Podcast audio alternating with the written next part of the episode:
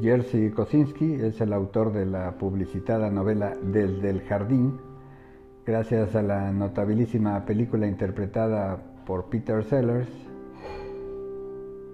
con el mismo título y con una adaptación integral y fiel de la novela para permitir a Peter Sellers una de sus mejores películas entre la larga serie de interpretaciones hechas por este actor famoso más recordado como cómico a pesar de la profundidad de sus personajes en esta película y otras, como Lolita de Kubrick.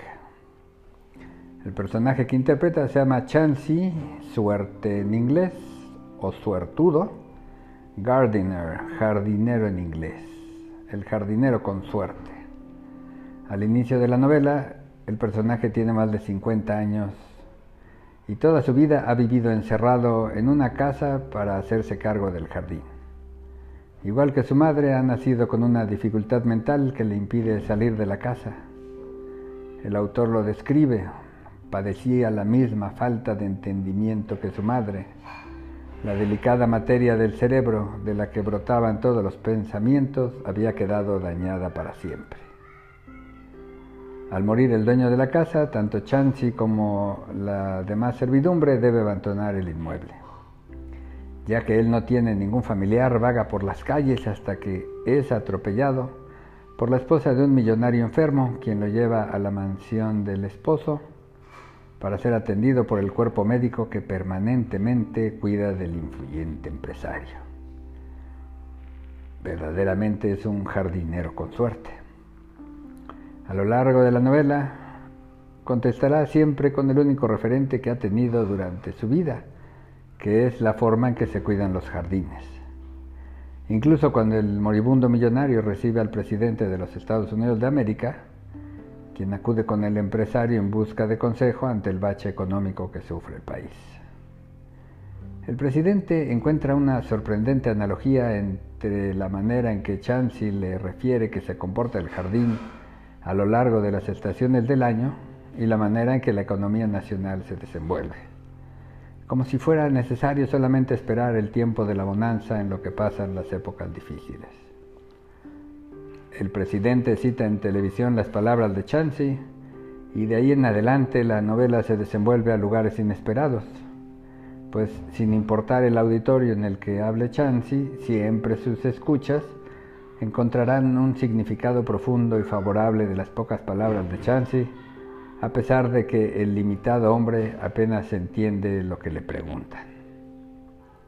Mitad humorística, mitad una novela reveladora de la naturaleza humana, esta obra de Kosinski plantea un esquema de comunicación tan imperfecto como útil para la política, la gente en el poder y el espionaje, lo cual claramente se replica en la elaboración de leyes y su interpretación judicial o política.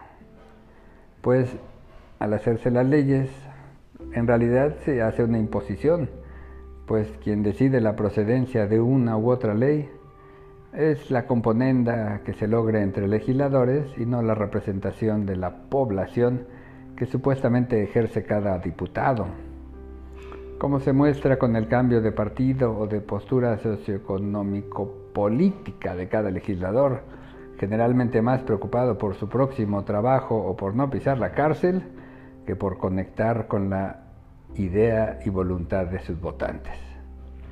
No hay manera de que los vaivenes políticos de algún senador sean representativos de la voluntad u opinión de los miles de votantes que llevaron a esa persona a la Cámara Legislativa. Y con las leyes ni se diga. Una vez llegado el juicio ante el órgano terminal, las partes deben conformarse con la resolución judicial que deberá cumplirse bajo pena de prisión para el desobediente. No importa lo que el emisor diga, el receptor jurídico siempre entenderá lo que le conviene y terminará por llenar los huecos del concepto ahora planteado por el receptor, que interpreta su conveniencia lo dicho para enarbolar una conclusión y establecer una línea de acción política o jurisdiccional. En parte esto se debe sin duda a la falta de exposición de motivos en las leyes, a la falta de una adecuada y reveladora discusión parlamentaria de las leyes lo cual se empeora con la necesidad de aprobar más leyes para aparentar efectividad numérica en el trabajo legislativo, como si sacar más leyes significara que se trabaja mejor, cuando lo importante es que se hagan leyes, sí, pero que resuelvan apropiadamente los problemas sociales, que su aplicación sea viable por requerir poco presupuesto, que no necesite cambios sustanciales en las instituciones gubernamentales existentes y sobre todo que resuelva un problema sin crear otro. Algunas interpretaciones judiciales tienen similares problemas. Si las demandas no están bien elaboradas y el tipo de juicio permite a los juzgadores añadir argumentos, es probable que la resolución del magistrado no tenga ninguna relación con lo que quería decir el actor o el demandado. De este modo se da el mismo callejón cerrado que en la creación de leyes. Habrá más resoluciones judiciales sin que la mayoría de estas resuelvan los conflictos planteados. El conflicto ciudadano resulta tan inevitable como la falibilidad humana. Además, mientras subsista el deseo de aprovechar cualquier hueco jurídico para ganar un juicio, la justicia puede esperar.